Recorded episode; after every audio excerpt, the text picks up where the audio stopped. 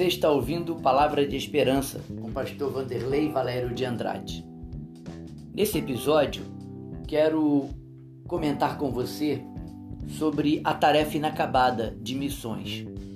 Atos 1:8 nos informa a seguinte mensagem: Mas recebereis poder ao descer sobre vós o Espírito Santo, e sereis minhas testemunhas tanto em Jerusalém como em toda a Judéia e Samaria e até os confins da terra. Nesse versículo nós temos o resumo geral, o esboço geral de Atos dos Apóstolos. No capítulo 1, nós vemos até o capítulo 7 Jerusalém sendo evangelizada. No capítulo 8, nós vamos observar que Judéia e Samaria foram alcançadas pelo evangelho. E no capítulo 9, até o final do livro de Atos, o evangelho avança entre os gentios e alcança Roma e chega até os confins da terra. Por isso nós podemos observar que Atos 1:8 é uma, um mandamento e nós devemos obedecê-lo. O poder do Espírito Santo é que nos capacitará para terminarmos a tarefa inacabada de pregar o evangelho a todos os povos. Recebereis poder. Sem o poder não poderemos anunciar e pregar o evangelho. Quando a gente olha para Atos 2, nós observamos que a capacitação o Senhor deu à igreja. Atos 2 vai narrar o dia de Pentecoste, quando o Espírito Santo desceu sobre os apóstolos e eles falaram em novas línguas e cada um ouvia na sua própria língua, e o evangelho foi proclamado ah, em Jerusalém num dia estratégico e numa hora estratégica. Deus agendou esse dia para que a partir desse momento de Atos 2 nós víssemos aqui a inauguração da igreja. É, nós podemos observar, quando olhamos para os evangelhos, que Jesus tinha essa missão de anunciar o evangelho àqueles que ainda não tinham ouvido. Por isso, ele sai de sua cidade e vai para a região da Galileia. Quando a gente olha para Marcos capítulo 4, é, Mateus capítulo 4, versículo 17, nós podemos ver que o tempo está cumprido, o reino de Deus está próximo. Arrependei-vos e crede no Evangelho. Quando nós olhamos para Marcos 1,15, observamos o mesmo texto. Arrependimento é a primeira palavra do Evangelho.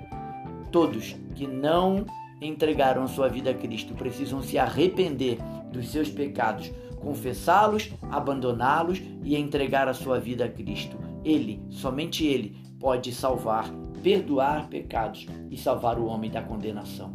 Atos 2 tem o seguinte esboço: o poder de Pentecostes, Atos 2, de 1 a 13. A pregação de Pentecostes, Atos 2, de 14 a 36. Os resultados de Pentecostes, Atos 2, de 37 a 47. Jesus, o cabeça da igreja e doador do Espírito Santo, nos delegou esse poder. É-me dado todo o poder, Jesus disse, nos céus e na terra. Portanto, ide e fazei discípulos. O gerúndio é indo enquanto vou e o fazei está no imperativo. Indo, fazei discípulo. Então nós precisamos fazer discípulos porque essa é a ordem do nosso Senhor Jesus. É mandamento para toda a igreja. E eu entendo que quando obedecemos a Cristo, nós podemos então, ah, com alegria, colher o resultado dessa obediência, que serão vidas rendidas aos pés de Cristo. Portanto, querido, fazer missões, fazer discípulos entre os povos não alcançados é a tarefa prioritária da igreja. Podemos fazer muitas coisas, mas não podemos deixar de fazer essa porque esta é a principal tarefa da igreja. A igreja foi chamada para esta tarefa. Para você entender melhor como que isso funciona, nós vamos exemplificar como podemos olhar missões no contexto de dois exemplos. A missão centrípeta, que foi a missão que Deus deu a Israel, e a missão, a missão centrífuga que Deus deixou para a igreja. A missão centrípeta mostra que Deus tinha um plano de fazer de Israel uma linda nação e essa nação, como temente a Deus, atrairia os povos a si.